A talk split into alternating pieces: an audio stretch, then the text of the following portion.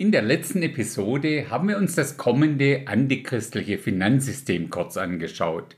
Da liegt es nahe, heute mal auf das kommende religiöse System, auch bekannt unter dem Namen religiöses Babylon, zu schauen.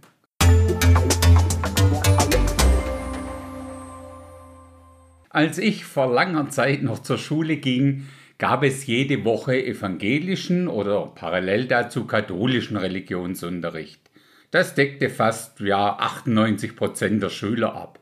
In der Zwischenzeit wurde dann der sogenannte Christlam stark.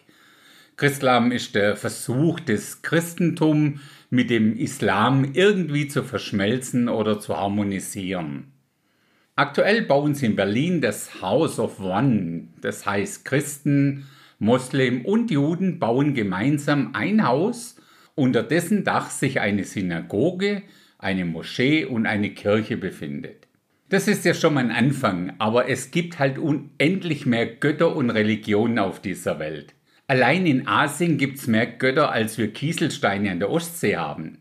Ich bin mir ziemlich sicher, dass sich weder der Antichrist noch der falsche Prophet mit einem House of One wirklich zufrieden geben werden. Schon interessant, dass Satan die Religiosität als solche gar nicht abschaffen möchte, ganz im Gegenteil.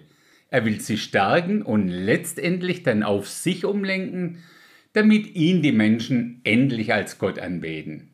Bei diesem religiösen Babylon kennen wir wirklich das Ende der Geschichte sehr viel deutlicher, genauer und bibeltreuer als den Weg dorthin. Sicher ist auf jeden Fall, dass sich der Antichrist in der zweiten Hälfte der Drangsalzzeit selbst in Jerusalem in den Tempel setzen wird, um sich dort als Gott anbeten zu lassen. Aber von der Zeit der Entrückung bis dahin, bis es soweit ist, wird es ja auch ein religiöses System geben.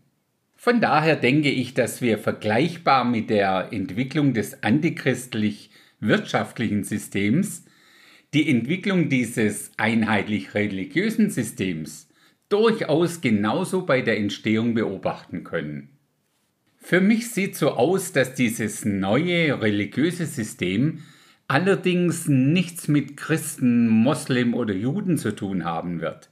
Und ich sage dir natürlich auch, warum ich davon ausgehe. Ohne heute in dem Buch Daniel in die Tiefe zu gehen, obwohl sich das mit Sicherheit einmal in einer eigenen Episode lohnt, lesen wir dort in Daniel 11 die Vers 37 bis 39. Er, also der Antichrist, wird sich auch nicht um den Gott seiner Väter kümmern, noch um die Sehnsucht der Frauen, überhaupt um gar keinen Gott, sondern gegen alle wird er groß tun. Stattdessen wird er den Gott der Festungen verehren, diesen Gott, den seine Väter nicht kannten, wird er verehren mit Gold und Silber, mit Edelsteinen und Kleinodien. Er wird gegen die starken Festungen vorgehen mit einem fremden Gott, Wer diesen anerkennt, dem wird er große Ehre erweisen, er wird ihnen Gewalt geben über viele und zur Belohnung Ländereien unter sie verteilen. Hier steht es schwarz auf weiß. Er wird sich nicht um den Gott seiner Väter kümmern. Da wir davon ausgehen, dass der Antichrist irgendwo aus Europa kommt, kennt sein Vater hauptsächlich den Gott der Juden, der Christen und der Moslems. Und der ist es demnach nicht, den er verehrt. Zusätzlich ist da die Rede von einem fremden Gott, mit dem er gegen starke Festungen vorgehen kann. Was könnte das sein? Schauen wir mal, welches Thema aktuell jetzt schon heute wie eine Art Religion zelebriert wird. Also mir fällt da ganz spontan, ohne lange nachzudenken, das ganze große Thema Klimawandel ein. Dieser so aufwendig zelebrierte Klimawandel als solcher betrifft ja laut deren Meinung zumindest ausnahmslos alle Menschen dieser Erde. Damit wäre das doch was als Ersatzreligion anstelle des Gottes unserer Väter. Diesen Klimagott kannten, Gott sei Dank, unsere Väter nicht. Also ich könnte mir das irgendwie durchaus als eine Basis für eine weltweite globale Ersatzreligion vorstellen. Im ersten Kapitel vom Römerbrief lesen wir ja auch, dass die Menschen in der letzten Zeit die Schöpfung mehr verehren als wie den Schöpfer. Vielleicht hast du ja im November letzten Jahres den COP27 verfolgt. Vom 6. bis 18. November haben sich in der ägyptischen Küstenstadt Sharm el-Sheikh 20.000 Delegierte aus 190 Ländern zur 27. Conference of Parties, also Konferenz der Vertragsstaaten, des United Nations Framework Convention of Climate Change versammelt. Israelische Gruppen organisierten in dem Rahmen ein weltweites interreligiöses Klimabuße-Event. Juden, Christen, Moslem, Hindus, Buddhisten schlossen sich dieser Initiative an, um Gott um Vergebung für die Schäden an seiner Schöpfung zu bitten.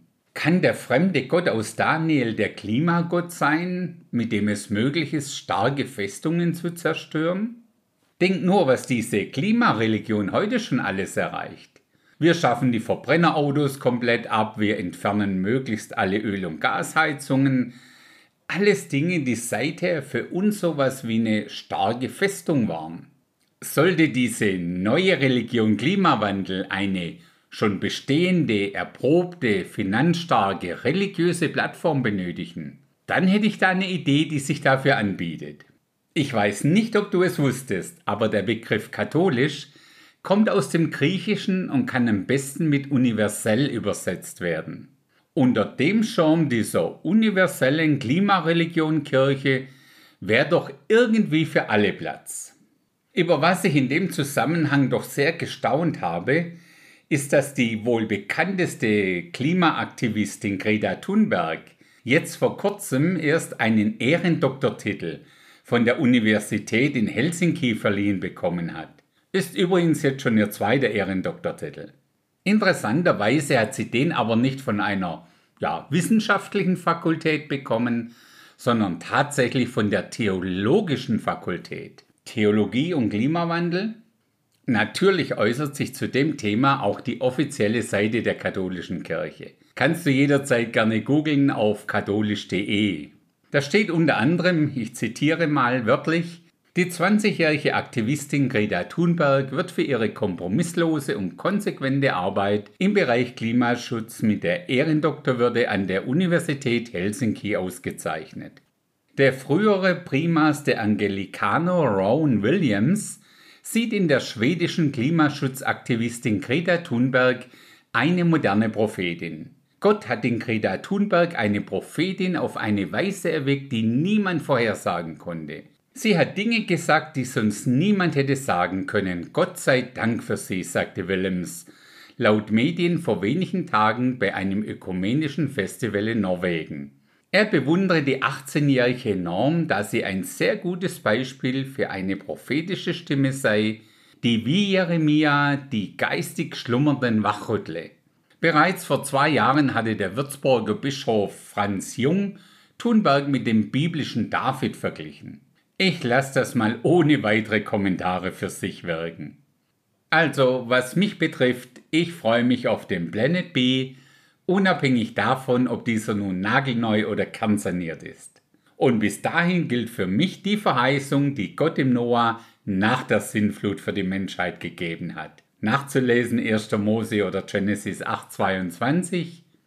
Von nun an soll nicht aufhören Saat und Ernte, Frost und Hitze, Sommer und Winter, Tag und Nacht, solange die Erde besteht.